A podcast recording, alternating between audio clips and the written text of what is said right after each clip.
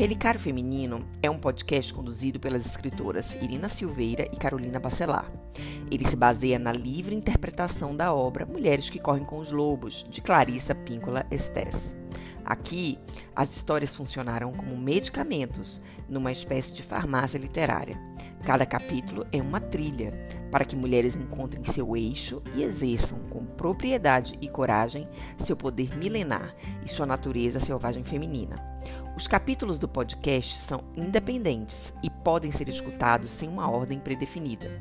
No capítulo 10, intitulado As Águas Claras, o Sustento da Vida Criativa, conheceremos três histórias: La Llorona, que é a principal, a Menininha dos Fósforos e os Três Cabelos de Ouro.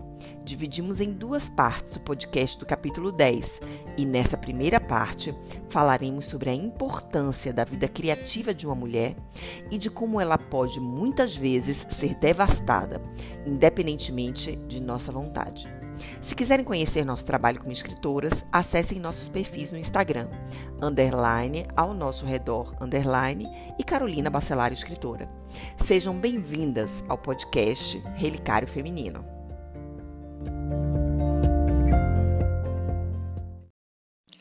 Oi, Irina, tudo bem? Tudo bom, Carol, e você? Tudo ótimo. Hoje nós estamos já entrando no capítulo 10, eu não estou conseguindo nem acreditar. Pois é, eu estou começando a ficar nostálgica já, nem acabou é. e eu já estou ah, sentindo falta. E tá tão bom, né? Tô adorando esses capítulos. Hoje pois a gente é. vai ver o capítulo 10, intitulado As Águas Claras, o sustento da vida criativa, e incrivelmente, assim, eh, de uma maneira diferente, nós vamos ver três histórias nesse capítulo, né? É, é, uma, a primeira delas é La Llorona, que é a Chorona em português. A segunda é a Menininha dos Fósforos, que algumas pessoas já devem conhecer essa história. E a terceira é Os Três Cabelos de Ouro. Nós vamos interpretar todas as três histórias. Vamos ter que dividir já esse capítulo em duas partes, porque ele novamente vem com uma densidade de informação imensa. E a gente vai conhecer uma figurinha é, meio é, carimbada assim uh, no, na vida feminina, que é a figurinha do ânimos. Algumas pessoas que estão nos ouvindo podem já conhecer essa figura, outras não, mas a gente vai tentar explicar o melhor possível, não é isso, Irina? Eu acho que a gente já falou dele até no comecinho do uhum. podcast, uhum. nos primeiros episódios, em algum momento a gente chegou a mencionar o ânimos, mas realmente aqui ele é apresentado de uma maneira é, mais completa, vamos dizer Protagonista, assim, né? né? Sim, eu acho que é. Eu, eu, diria que essa é a primeira vez que. É o primeiro capítulo nesse livro em que o Animus é o protagonista, né? Exato. Em que a, o tratamento, né, o cuidado com, com esse aspecto da nossa psique é. é Fundamental. É, é tratado exercício. exatamente, é a primeira vez que os exercícios, que, que, a, que as dicas e que a, os caminhos são voltados para esse aspecto, né? Que geralmente a gente está sempre falando da alma, da ânima, né? É, gente, apesar de a gente não ter usado a palavra ânima, a gente sempre está cuidando de um outro aspecto.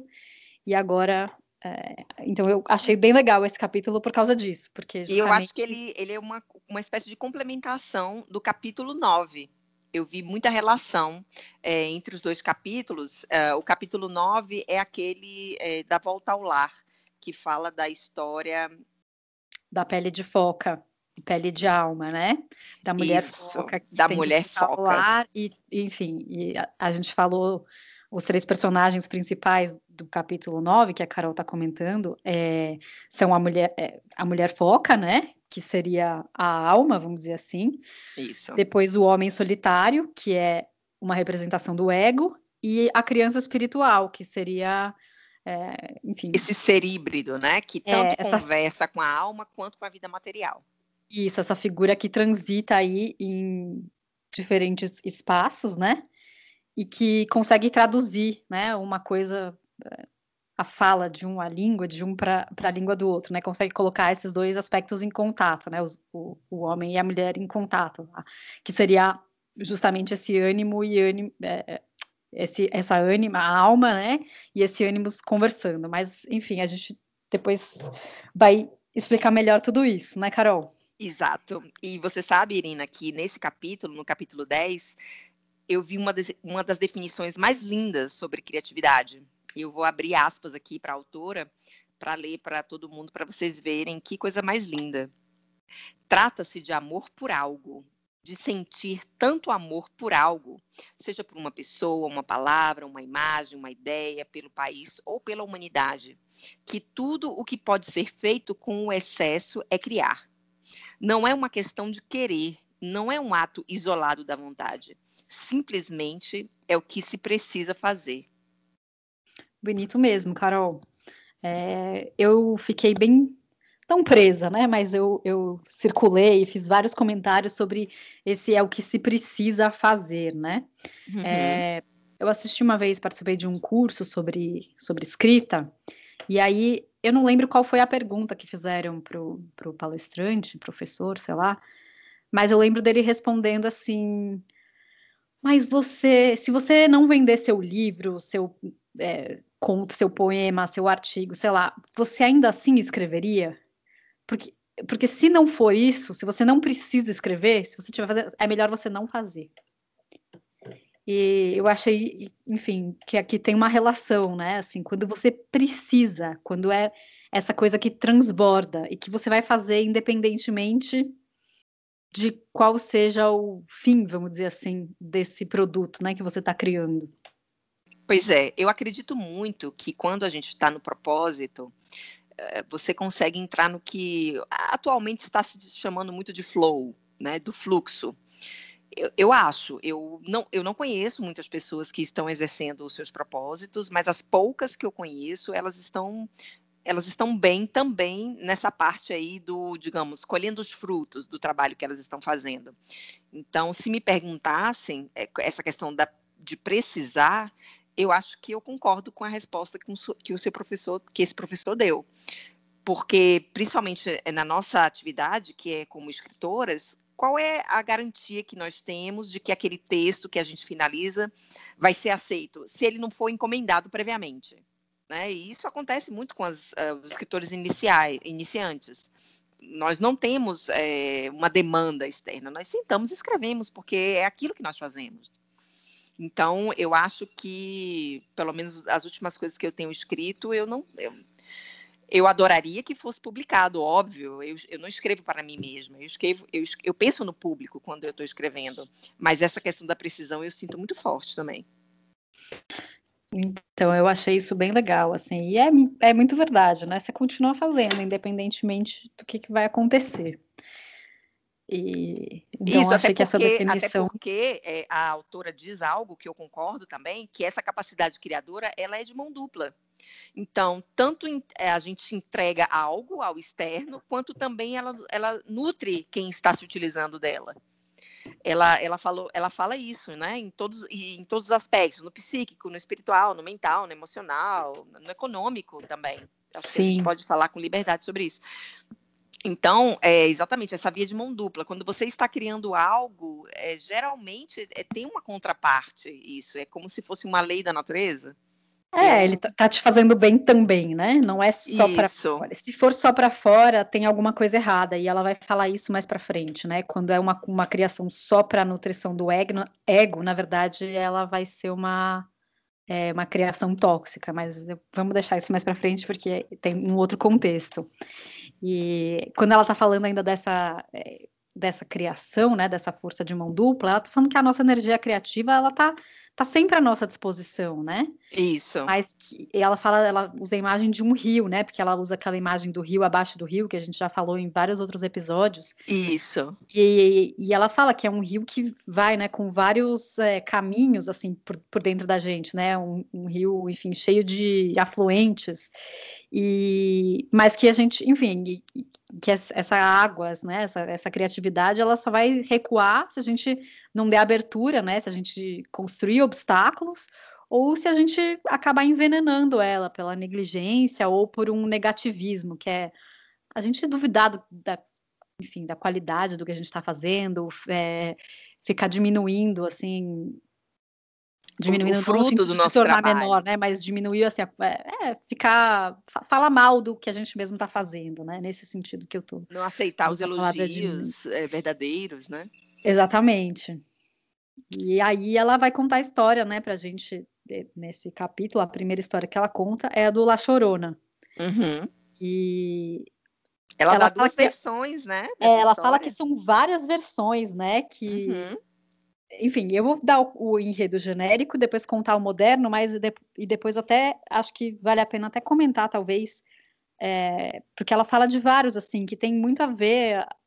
Acho que as diferentes é, capas dadas para essa história tem a ver com o lugar e o tempo, né, que está acontecendo em que ela está sendo né, contada. sendo é, feitas nas histórias. Ela é contextualizada diferente, assim, dependendo da situação. Mas a história basicamente é sobre um fidalgo rico, é, teoricamente espanhol, né? Porque a história, essa, esse enredo genérico original seria do México, rico que conquista o coração de uma, uma moça, assim, uma, enfim, uma moça belíssima, mas pobre.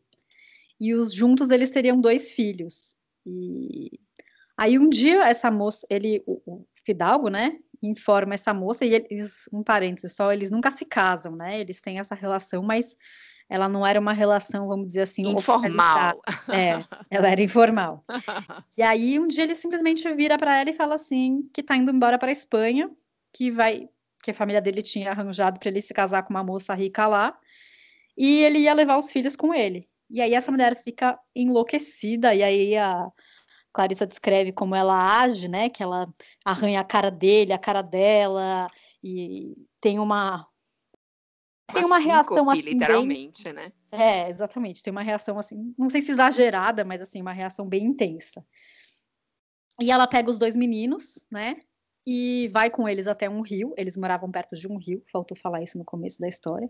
E ela joga os dois na correnteza e eles morrem afogados. E ela morre na beira desse rio também por causa da dor daquilo que estava acontecendo. De tudo, é, isso. E aí, quando ela chega no céu, o porteiro Mor, que a uhum. recebe, diz que ela pode entrar, mas que antes ela precisa resgatar do rio as almas dos dois filhos, né? Que ela só poderia entrar no céu. Ele fala, ele reconhece que ela já sofreu muito e que ela mereceria o céu, mas que ela precisa entrar com os dois filhos. Isso. E aí ela teria então sido, vamos dizer assim, condenada a ficar vagando pelas margens do rio, vasculhando, né? É, esse fundo do rio aí em busca das almas dos filhos. E, e aí essa história é contada para as crianças também, para elas não chegarem muito perto da marca dos rios. Falam para elas que depois que escurece, a, a choruna pode ir lá buscá-las e levar eles embora para sempre. Então as crianças aprendem que elas têm que voltar para casa na hora certa, antes de escurecer. Para que a chorona não ache que eles são os filhos dela, né? E pegue Exatamente, eles por engano. Não confundir. É, isso é aí. tipo uma versão do Homem do Saco feminino. é, exatamente. Brincadeira, aí, pessoal. Ela fala que teve uma outra versão contada para ela por um menino, se não me engano, de uns 10 anos, ela fala. Isso. E que, que é o que a gente vai chamar aqui de enredo moderno, né? É. E essa história que ela conta, essa versão, né? Seria, enfim, essa mulher, a Chorona, fica com também um fidalgo que era dono de uma fábrica, né? Então não seria bem um fidalgo, porque quando ela fala fidalgo, eu imaginei uma coisa meio na época da colônia. E um dono de uma fábrica já imagina uma coisa mais moderna. Um empresário, e essa fábrica né? ficava localizada junto a um rio e ela tá, estaria poluindo esse rio. E durante a gravidez, a, a, a Chorona nessa história também fica grávida, e durante essa gravidez ela bebe a água desse rio. E aí os filhos dela nascem, eu entendo que sejam gêmeos, né? Porque Isso, são gêmeos. E eles nascem é, com uma membrana assim entre os dedos, né? E cegos. Cegos. Por causa desse envenenamento que a mulher sofreu uh, bebendo essa água. essa água envenenada. É. Poluído. Isso. E aí, esse, esse dono da fábrica aí rejeita tanto a mulher quanto os dois filhos e decide se casar com uma outra mulher que não estava nem aí para o rio, poluído ou não poluído. Ela estava muito mais interessada nas coisas que a fábrica produzia, né? Nesses bens Isso. materiais. E aí a Chorona também, enfim, com um pouco de nesse caso, pena dos filhos, assim, da vida difícil que eles iam levar, acaba também jogando eles no rio. E tem o mesmo destino da, da, da outra história, né? Ela também acaba morrendo por causa dessa dor muito grande que ela sente. E quando ela é recebida por São Pedro, ele pergunta dos, da alma dos gêmeos. E aí ele fala: Olha, de novo, você pode entrar, mas tem que trazer eles junto. Exato. E aí ela, como ela não consegue ver nada porque no rio poluído, ela fica ali procurando eternamente é, esses, essas almas dos filhos dela, é, mas não, mas não encontra por causa da poluição. E algumas outras versões que ela menciona aqui é, tem, enfim, tem uma versão que é, ela ficaria perambulando num estacionamento de trailer, né? Isso. E tem uma que eu achei, eu achei forte, mas eu imagino que ela tem a ver com o final dos anos 80, talvez. Que é a história de uma prostituta contaminada com o vírus da AIDS. Ah, sim. Então, é só para ilustrar aqui como a como, como essa história várias vai versões, né? Conforme o contexto, né? E conforme, enfim, é, a mensagem tempos, que queira né? passar. Isso. É, então é mais um conto de fada flexível aqui. Isso. é bem um conto de fadas, né? E, e aí, diga. Não, eu ia começar já a entrar na história, né? Que essa poluição do rio, né? Que desse, desse segundo enredo, né? Do enredo moderno, é, ela fala muito disso, né? Ela conta as duas versões, mas eu acho que talvez as metáforas ela faça mais ela... é, voltada a essa questão da poluição do rio. Sim, que essa poluição do rio, na verdade, é a poluição do nosso rio interno. Era isso, isso da nossa vida criativa. Né? Como uma metáfora, o rio como metáfora para essa nossa criatividade, e essa poluição seria a poluição do nosso próprio rio, né? Isso. Mas, enfim, assim como a história dos sapatinhos vermelhos, que tem aquele final, para quem ouviu, né? Que é do capítulo. Esse é o capítulo 10, então é do capítulo 8, né? Isso. É, também tem um final meio brutal, assim, né? Meio de arrepiar. Então, Isso.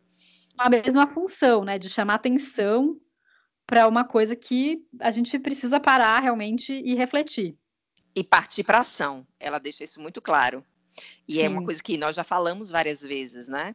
De que não adianta apenas refletir, ter boas ideias e deixar tudo isso na nossa cabeça. Ela falou é, que esse tipo de história que dá uma espécie de arrepio de conscientização, porque é uma história de arrepiar, como a Irina disse, tem a função de nos fazer refletir e porque é tão drástico o final delas, isso nos impulsionaria também para uma ação. É isso aí. É, eu acho assim que essa história tem muito dessa necessidade de equilíbrio, mais uma vez, né? Uhum. É, a gente vai falar de novo de equilíbrio entre ciclos, né? De, da, da vida, morte e vida, né? De que às vezes a gente precisa de pausas e que nem toda pausa é uma coisa negativa. Existem pausas que podem ser, inclusive, períodos de, né? De, de, de preparo, né? Para alguma coisa. De incubação de incubação, exatamente. E só que, como eu falei no começo, dessa vez ela está focando na necessidade da gente cuidar também do ânimos, né? Não só da alma. Não só da parte criativa, a gente tem que cuidar da parte que gera ação. Isso, porque ela diz isso, que é esse rio, abaixo do rio, que alimenta tudo aquilo que a gente cria. Então, é, é mais uma questão assim de limpar o rio do que da qualidade em si dos produtos da nossa criação. E aqui eu peguei uma, uma frase de um livro que eu já mencionei ao longo de outros capítulos, que é da Julia Cameron, chamado O Caminho do Artista. E ela diz o seguinte: ó, aprender a se permitir criar é como aprender a andar a criança artista precisa primeiro engatinhar. E aqui não é a criança, literalmente, é, uma criancinha de dois, três anos. Aqui é o artista que é jovem, o artista que é, decidiu ser artista está começando. Julgar seus primeiros esforços artísticos chega a ser um absurdo. É o que eu falei da outra vez, Irina, da gente se permitir ser um mau artista no início. Sim. É porque ninguém quer ser mau artista, né? A gente está sempre muito preocupado. Isso. Com com o julgamento daquilo que a gente está criando, né? Mas é que a gente eleva o sarrafo muito alto, a gente bota muito é. alto. Né? É, a, a pata preocupada se os patinhos são bonitos, né? Isso. eles não são bonitos. É, não dá para ser assim, né? Exato. E, e aí é que ela também vai falar alguma coisa que eu já comentei no começo, que quando a criatividade é direcionada só aos produtos do ego, ou seja, aquelas coisas que não têm um valor psicológico duradouro, que não têm alma, né? Isso. A gente vai acabar gerando resíduos tóxicos que vão também contaminar, né? Que vão poluir esse nosso rio interno de criatividade aí. E de energia também, né? É, a gente acaba drenando a nossa energia, então ele vai ser negativo para os dois aspectos, tanto o da criação quanto o da ação. Exato, e aquela, mas aquela, mas sempre tendo como pano de fundo essa importância de produzirmos, a gente deixar de procrastinar, colocar a procrastinação de lado, nos aceitarmos imperfeitos ou não tão bons num, num determinado momento, num momento ou no outro, mas fazermos, arriscarmos, deixarmos o lado de o, o, o medo de lado. Com certeza, essa é uma também é uma frase aí para pôr na geladeira, né? Exato. e olhar até... todos os dias. Exa não... e, fazer, exatamente. Para não, não deixar a ideia só na cabeça da gente. Até porque um dos efeitos mais comuns dessa, digamos, poluição desse rio criativo nosso é justamente a perda da vitalidade. Eu tenho certeza, eu, assim, a certeza absoluta, apesar de não conhecer todo mundo aqui que está nos ouvindo, que todo mundo já passou por um período desse de uma perda de uma vitalidade assim inexplicável. Aí a gente vai achar que é testosterona, a gente acha que é porque não está fazendo exercício, mil coisas, mas muitas vezes é, eu conheço muitas pessoas criativas que não colocam a criatividade à disposição. Sabe o que eu estava pensando, Carol, aqui quando ah. eu, eu, você falou perda da vitalidade, né? Eu lembrei uhum. um pouco da, da nossa protagonista dos sapatinhos vermelhos de novo, né? Uhum, a menininha. Quando ela fica, é, quando ela é quando ela fica lá no cativeiro, vamos dizer assim, dela, né? Uhum. Ela tem essa perda da vitalidade. Quando ela perde os sapatinhos vermelhos originais, aqueles que ela mesma. E ela mesma construiu. Né? Uhum. É, ela sofre essa perda da vitalidade. Aí eu lembrei da, dos vermelhos, né? Do sapatinho do vermelho, que pode ser tanto a vida, né? Isso. Quanto o, o vermelho, que pode ser uma perda de vida, né? Essa, é. essa drenagem de sangue aí. Exato. E, e aqui a gente também tem uma diferença, né, entre perda de criatividade, né, que é esse momento em que você está parado, que nem a menina dos sapatinhos vermelhos, e que aí entra num processo obsessivo e numa numa coisa bem negativa, e um período de incubação, que é o que a gente está falando no começo, né? A gente é cíclico, né?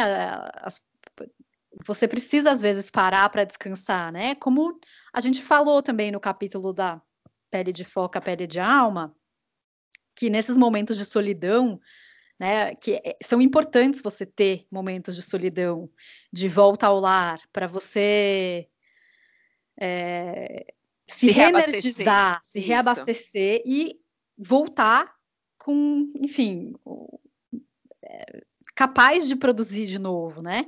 Mas que é, é importante diferenciar. E, às vezes, se você está num momento meio parado, é bom pensar, não, mas eu estou num período de que eu per perdi a criatividade ou eu estou fazendo uma pausa necessária, né? Em que momento eu estou num ciclo natural ou eu saí desse ciclo, né? Eu acho que é um pouco isso, é você estar dentro do ciclo ou você não está em ciclo nenhum, né?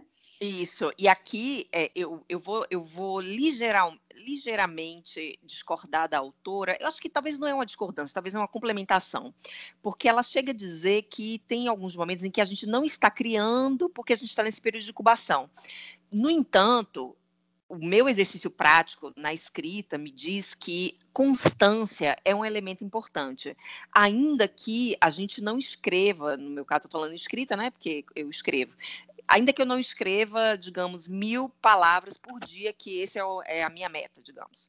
Que eu escreva um pouco menos, que eu escreva no meu diário, que eu escreva uma poesia, que eu transcreva algo que eu vi em algum livro que me agradou, me trouxe alguma reflexão. Eu acho que a constância é um elemento que a gente tem que levar em consideração, Irina. Porque é, quando a gente tem uma constância, essas distrações do tipo, ai, não tô afim, ai, eu prefiro ir ali no barzinho bater um papo é, mais vazio, ah, eu prefiro fazer isso. É, isso, isso vai diminuindo e naturalmente você vai entrando mais facilmente no foco. Mas olha só, Carol, eu acho, eu concordo com você, mas eu acho que é bem diferente. A gente consegue identificar quando a gente fala, ah, eu prefiro ali no barzinho, eu prefiro ficar aqui sentada no sofá o dia inteiro, é, assistindo a coisa mais idiota que estiver passando na TV, de um período em que você está um pouco mais reclusa e talvez não esteja produzindo, mas você está criando nesse período também, uhum. você está alimentando é a sua isso. Por isso que eu falei eu que talvez que é um não seja diferente. uma contraposição, né? Talvez não seja uma discordância, mas um elemento que, assim, para mim fez muito sentido e fez muita diferença quando eu é, introjetei essa questão da, da constância. Me ajudou a ter é. foco, sabe? Eu, eu, acho, eu acho que a constância é realmente muito importante, mas é o que você falou, não precisa ser, ah, não, eu, sei lá, escrevo, então eu tenho que escrever todos os dias. De repente você pode escrever, mas não, não aquele romance que você está escrevendo. Você pode escrever Isso, uma exato. outra coisa, mas você. Isso. Você tá no. É, eu acho que a, a, questão é você estar dentro do ciclo ou você ter fugido do ciclo. Você isso. ter saído acho desse. Acho que isso é melhor. Exato. Desse ciclo, né? Você ter se afastado, né? É, e, a, e ela fala que a gente vai sentir isso também, porque quando a gente não está, quando a gente está nesse período de incubação, mesmo que você não esteja criando objetivamente alguma coisa, você está com aquela com a ânsia pelo resultado da criatividade. E quando você tem essa morte da criatividade, o sentimento é de um esgotamento, né? Isso. Você não, uma você não tá vendo alguma coisa brotada ali, né? É uma desesperança muito grande que toma conta da gente, é isso mesmo. E uma das coisas que ela atribui, né, como causa a esse, essa a nossa falta de criação, vamos dizer assim, é um medo do fracasso, né? Uhum. Essa, essa, morte da criatividade. E ela faz uma explicação super longa sobre o medo do fracasso, até nas notas de rodapé. Não sei se você chegou a ler. Não, e ela, não vi. ela divide esses medos em três partes e e ela fala, assim, basicamente, né? Eu não acho que vale a pena ficar falando tanto do medo do fracasso, é só uma coisa para a gente evitar mas é, é, é esse medo da gente se colocar à prova, né? E, e de depois de receber um, um, resultado assim, ah, não, realmente, você produziu, você fez, mas é medíocre. É, assim, qualquer um poderia ter feito isso. Tá tudo bem que qualquer tá um poderia ter feito Exatamente. isso. Foi você que fez, né? Eu, enfim, Carol, a Carol sabe, né? Enfim, acho que algumas pessoas que estão ouvindo a gente também sabem, eu sou concursada. E eu estudei bastante, durante quatro anos eu estudei para passar no concurso que eu passei. E eu lembro que muita uma coisa que eu discuti bastante até, enfim, é que algumas pessoas sempre se propunham a estudar, mas elas de fato nunca estudavam. Elas ficavam meses criando plano de estudos e aí elas sempre tinham também uma desculpa. E eu acho que uma das coisas que era muito mais fácil para elas chegar no final né, do processo, do concurso, e fala assim: ah, mas eu não, não cheguei a me dedicar tudo que eu poderia, eu não estudei tudo que eu poderia, por isso que eu não passei. Era até essa desculpa do se eu fizesse, se eu tivesse estudado tudo que eu poderia, eu teria passado. Porque encaravam aquele fracasso como assim, um fracasso de tipo, não, se eu não passei, então é porque eu sou burro, porque eu, sabe assim, eu sou, sou pior. E não é isso, né? É uma, é uma prova, uhum. como tantas outras provas em que você vai bem, vai mal, e tem muitos outros fatores além de inteligência e, e capacidade que definem quem vai passar e quem não vai passar. Isso, e tudo bem, passaram, porque né? eu acho assim, eu tá acho, bem. Irina, às vezes é, o, o, fracasso ele é utilizado de uma maneira negativa. Eu, eu vejo isso. Qual é essa maneira negativa que eu vejo? É o seguinte: quando você está nesse papel do fracasso, geralmente você tende a atribuir a culpa a algo externo.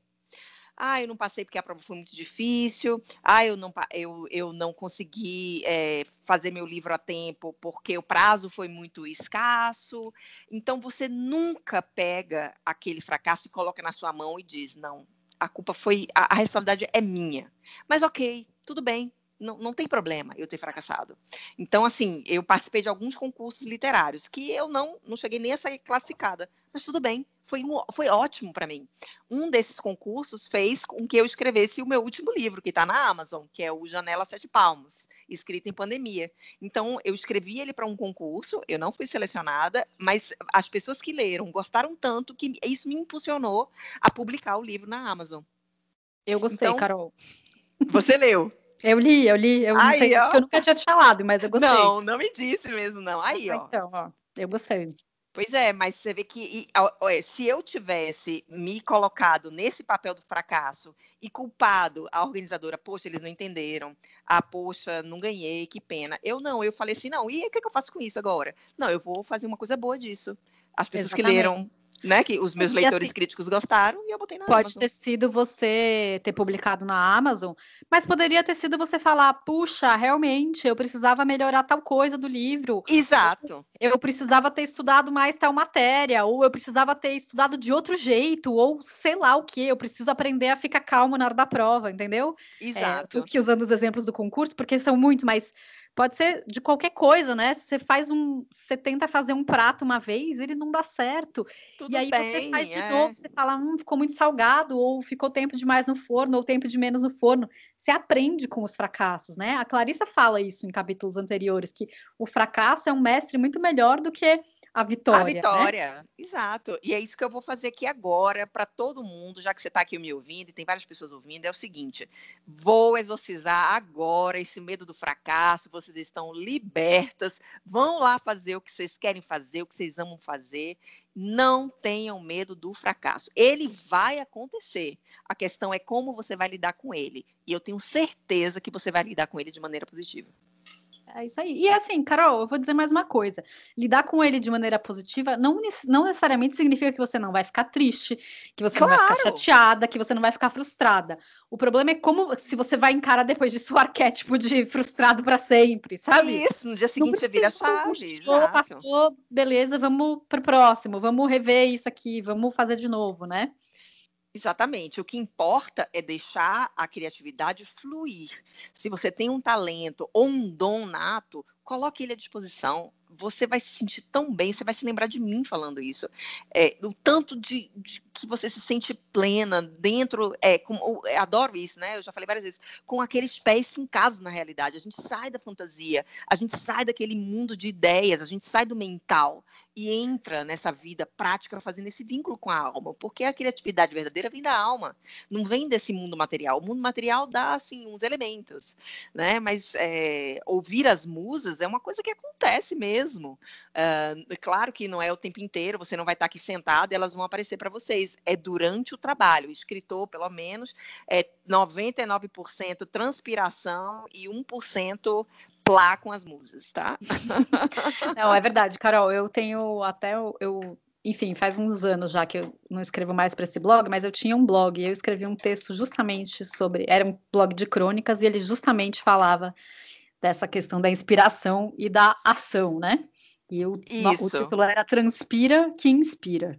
Aí, tá vendo? E, por sinal, vou pedir uma coisa para o pessoal que está ouvindo. Gente, entrem lá no, no perfil do Instagram da Irina, que é underline ao nosso redor underline, e peçam para ela começar a postar porque eu estou insistindo, mas eu estou precisando de outras amigas também para poder mandarem lá mensagem direct. Irina, cadê o texto? Bota aí que a gente quer ler, a gente quer saber o que você tem aí de legal que você escreveu. Porque eu sei, viu, gente? Ela tem muitas coisas guardadas aí que eu estou aqui, ó, na insistência com ela. A Carol aí não deixando o medo do fracasso imobilizar. Já fiz o exorcismo aqui, isso não é. existe é. mais. Tá Sabe muito por quê? Bom. Porque você sabe como é que é a vida de uma mulher criativa que foi envenenada?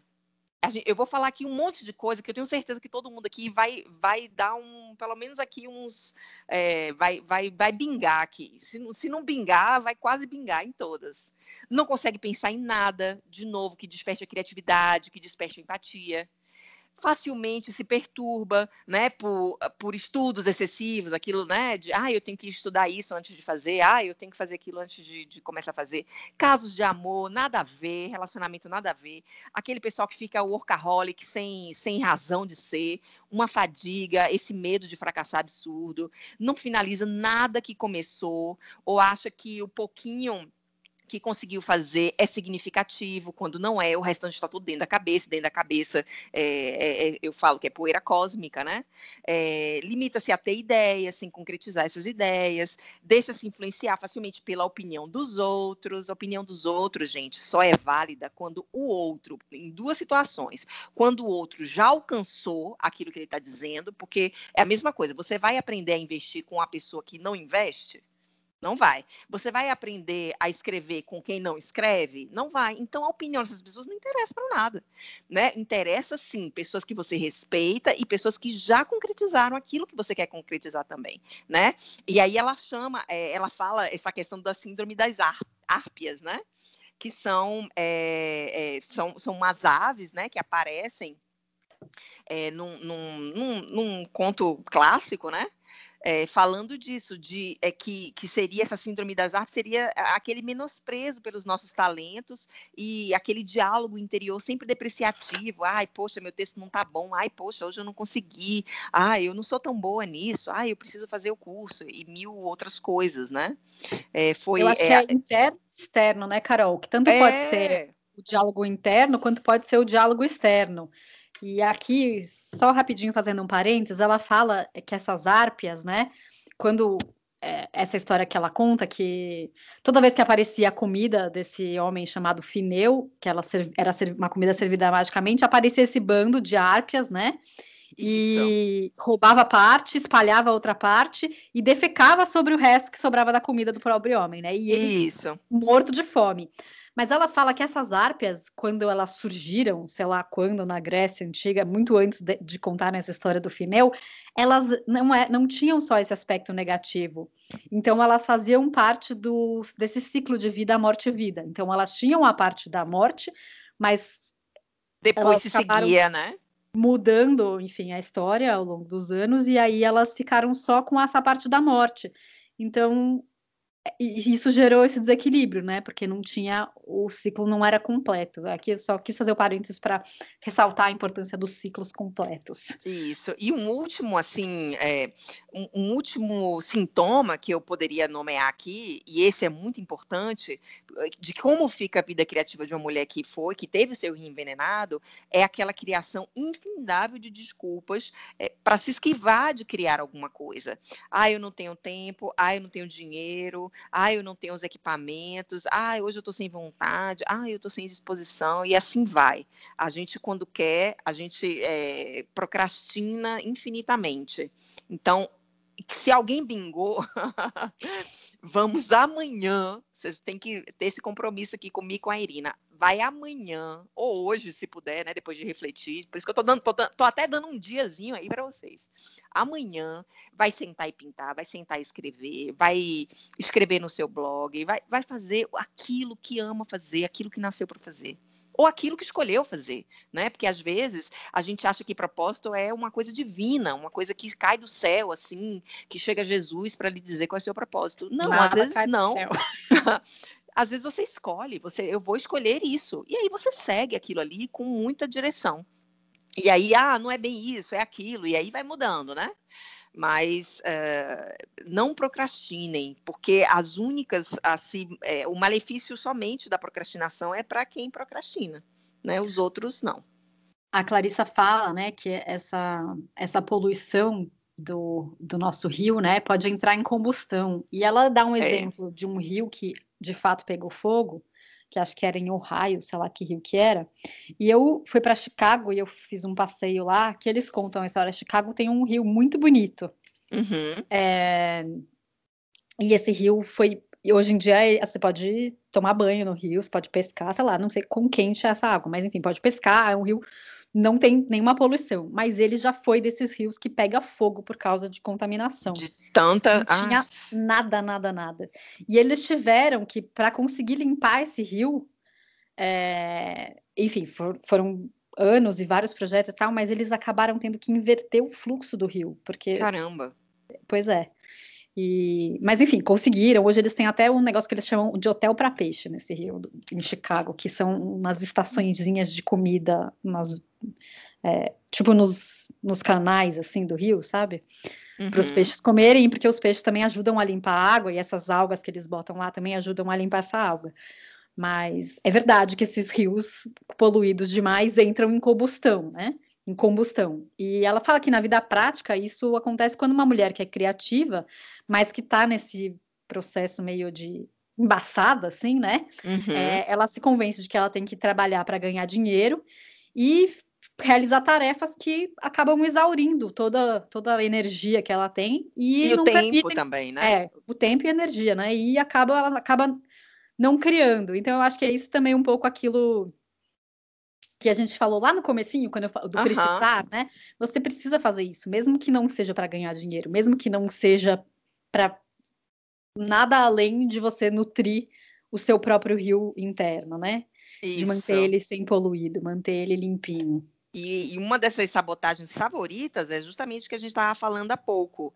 É o famoso só se. Ah, eu só vou escrever se eu tiver tempo. Eu só vou escrever se eu tiver a caneta Montblanc de não sei quantos milhões de dólares. Eu só vou escrever se eu conseguir comprar um papel, não sei quanto de né, gramatura, piriri, parará. Quer dizer, nunca as condições de temperatura e pressão são as adequadas.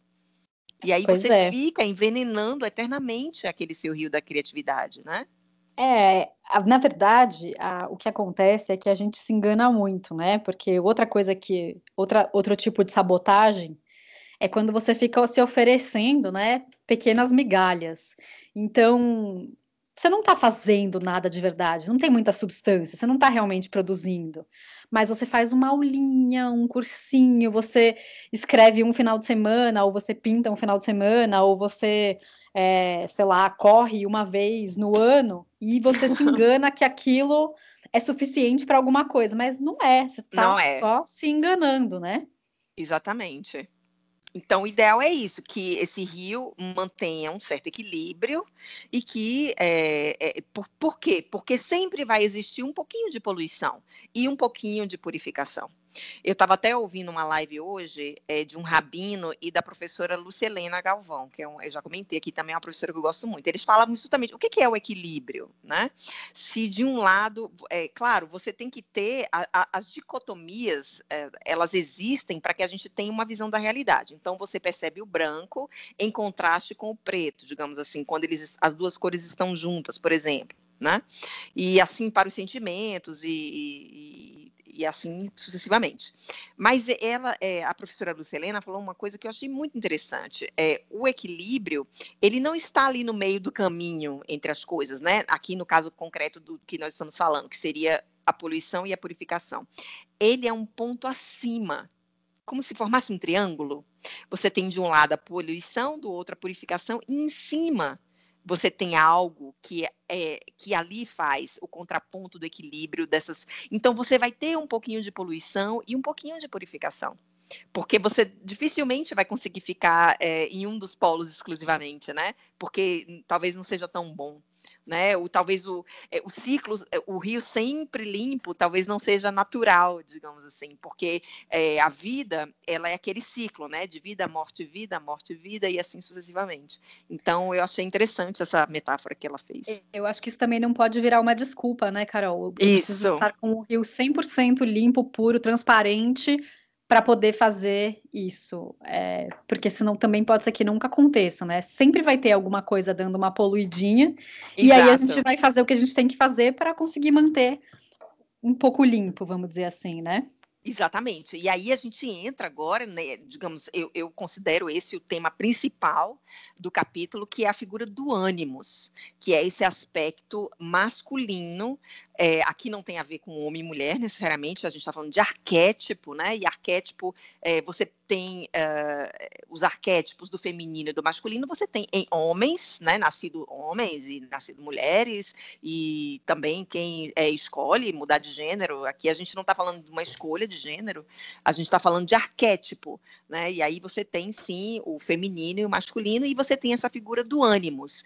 E segundo a, a Clarissa, que é uma é, psicoterapeuta, psicóloga, eu não sei o termo específico, junguiana, né, que segue os ensinamentos do Jung, que é, é foi um médico, né, austríaco e que tem deixou todo um legado nesse sentido, né, de falar muito sobre os arquétipos. Ela vai dizer o seguinte, que esse ânimos em desequilíbrio dentro da mulher ou seja, um ânimos com muito poder, mas desconectado com a alma, né, com a mulher selvagem, ele vai criar essa poluição do rio. E é sobre isso que a gente vai começar a falar agora. Então, Carol, eu lembrei é, do capítulo anterior da uhum. pele de alma, pele, é, pele da alma, pele de foca, pele de alma, desculpa, em que a gente tem também aquele homem, né, que tenta se relacionar com a alma, mas que não consegue. Então ele acaba aprisionando, né? Isso.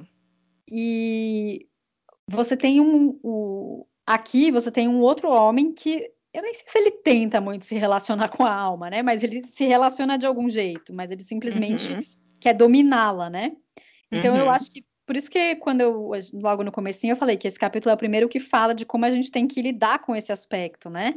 Uhum. Porque é uhum. só aqui que ele vai ela vai falar de ela tá falando, enfim, em todos os capítulos ela em algum momento menciona talvez a importância, né, desse ânimo, dessa força é, masculina, mas é só aqui que ela dá a entender que ele é treinável, vamos dizer assim, né? Isso, totalmente. E ela até fala que, assim, quem se sentir incomodada de chamar de ânimos e pensar assim, não, mas é meu lado masculino, você não precisa pensar nesses, nesses termos. Dá, pode dar o nome que você quiser. Exatamente. E tudo bem, né? É, ela fala mas... até, é engraçado porque ela fala até numa espécie de. A gente tem a trajetória do herói, do Campbell, que é uma coisa clássica, que apesar dele falar herói, ele se refere tanto a homens quanto a mulheres. E a gente já tem algumas psicólogas, até é, comprei esse livro, Irina, é, falando sobre a trajetória da heroína. Oh. Ela, ela, inclusive, ela menciona isso, né? De que alguns autores já falam da trajetória da heroína, porque seria diferente da do herói masculino, digamos assim, arquetipicamente masculino. É, só que ela diz que é, ela não, que não é o caso para explicar isso aqui, justamente pelo que você falou. É, se você quiser chamar isso de força, chame. Se você quiser chamar isso de ânimos, chame. Se você quiser chamar isso de outra coisa, não tem problema. Mas veja é, esse aspecto que existe né, dentro de nós, é, não necessariamente é, como algo alheio à mulher, é uma coisa que nós temos, sim, e que é uma espécie de mensageiro lá entre a alma e entre a vida prática. Ele funciona muito bem sob comando. Ele pois é, comandando é, não é muito legal. É, então, mas quando você fala que ele consegue, né, trafegar por, uhum, por esses É por isso que você né, lembrou, né? Eu lembrei, ele consegue andar tanto nesse mundo subterrâneo, no mundo interior, no mundo exterior, e ele faz um pouco o mesmo papel daquela criança espiritual. Isso, do exatamente. capítulo anterior, né? Que uhum. fazia esse papel de tradutora entre a alma e, e o ego, né? É, ela fala assim, uma espécie de negociante mesmo, né? É, pois alma. é. E então seria assim aquela coisa que faz o prático e a alma, né, se, se conectarem, né? E, e, é o que é a força de realização, vamos dizer assim, né? é o que dá esse ímpeto para a gente criar no sentido de colocar a ideia no papel. Ela até brinca, né? Ela diz assim que é, enquanto a mulher selvagem ou a alma seria, né? Exatamente, a mulher selvagem seria essa alma e, portanto, o artista, aquela pessoa que uh, exerce a criatividade, o ânimos, ele seria uma espécie de braço do artista. Então, não, ele não deve estar no comando mas ele deve ser um bom executor, porque é nesse papel que ele entra no flow, digamos, né? Que tudo fica em equilíbrio, vamos dizer, né? E ela fala justamente que é, se ele começa a atuar contra a vontade, né? Se ele tem metas próprias, Isso. que a mulher está desconectada desse jeito, ela fica eternamente tentando criar sem conseguir, né? Isso. E é o que acontece na história, quando a Chorona perde os filhos e fica né? Ela tenta ir para o céu descansar, né? Mas ela não consegue porque ela é mandada de volta para encontrar esses filhos. É, é, essa busca, né? É, é a imagem para essa impossibilidade de criar quando você tem um ânimos atuando contra o que a mulher contra a vontade da mulher, né? Isso, exatamente. Então ele precisa ser saudável e forte. Exato. E, mas ele precisa ser treinado, né, para funcionar como ponte. Ele precisa ser, é, ele precisa estar em contato, né, com essa alma. É por isso que eu acho que aquilo que eu estava falando antes sobre a constância, eu vejo assim que a constância é uma ótima ferramenta para treinar esse ânimos, porque aquelas uh, distrações que a gente acaba é, encontrando, elas vão se afastando naturalmente. Ou seja, eu acho que essa é uma forma de colocar o ânimos para fazer assim um big de um crossfit e botar ele forte e fazendo o que a gente. Nós somos os treinadores, nós dizemos para ele: agora levanta 100 quilos, agora 200 e vamos nessa. Mas não ele, porque eu acho que se ele for fazer, ele lesiona. lesiona, foi ótimo. É, pois é, e a, o que a, assim, se ele tiver fraco, né, como disse a Carol, ele vai lesionar, né? Então ele não vai permitir que essas criações se concretizem, né? Isso. Vai fazer com que essas mulheres se sintam desmerecedoras, dentro vai surgir, vão surgir todas aquelas dúvidas, né? E a Clarissa dá uma razão que eu achei muito interessante. Ela fala que pode ser porque as mulheres tenham uma lembrança, e ela não usou essa expressão, mas é, eu estou colocando aqui, que, que pode ser um inconsciente coletivo feminino gerado por uma cultura que durante muitos anos descartou mulheres criativas, né? Descartou mulheres que eram, enfim, Sim. artistas e tal. Então, seria, teria surgido esse inconsciente coletivo unicamente feminino, que pode ter, é, sei lá, pode estar bloqueando aí as mulheres como um todo, e pode ser um pouco aquela, eu não lembro se foi no capítulo, não, foi no capítulo dos sapatinhos vermelhos, que fala justamente daquela força senescente, né, que era velha, que representava a cultura, então é essa cultura bloqueando e, e as mulheres mais velhas impondo os mesmos sofrimentos, vamos dizer assim, às mulheres mais jovens, como se a minha geração passou por isso, então a sua também tem que passar. Então Exato. pode ser uma, uma alimentação desse inconsciente coletivo feminino, que às vezes é bem consciente. Exato. Mas assim, o papo nosso está ótimo. Eu tenho certeza que todo mundo está gostando e está fazendo várias reflexões. Mas a gente vai interromper agora, até para não ficar muito grande o podcast. E a gente, no próximo, vocês não deixem de ouvir, porque a gente vai dizer como fazer para reassumir esse rio e para encontrar esse equilíbrio né, entre o poluir e o despoluir. Porque ah, esse livro inteiro, do início ao fim, ele não se limita apenas a trazer explicações teóricas sobre as histórias a autora ela se predispõe a dar uma espécie de trilha, né? Vamos botar assim uma trilha, não um trilho, porque cada uma vai fazer da sua forma. E aí a gente vai trazer esse conteúdo. Eu gostei muito e eu espero que vocês ouçam e gostem e apliquem na vida de vocês. Não é isso, Irina? É isso aí, Carol. A conversa tá boa, a cerveja tá gelada, mas tá na hora de ir embora. A gente se encontra no próximo episódio. Então tá bom. Um beijo a todas. Um beijo, beijo Irina. Tchau, tchau.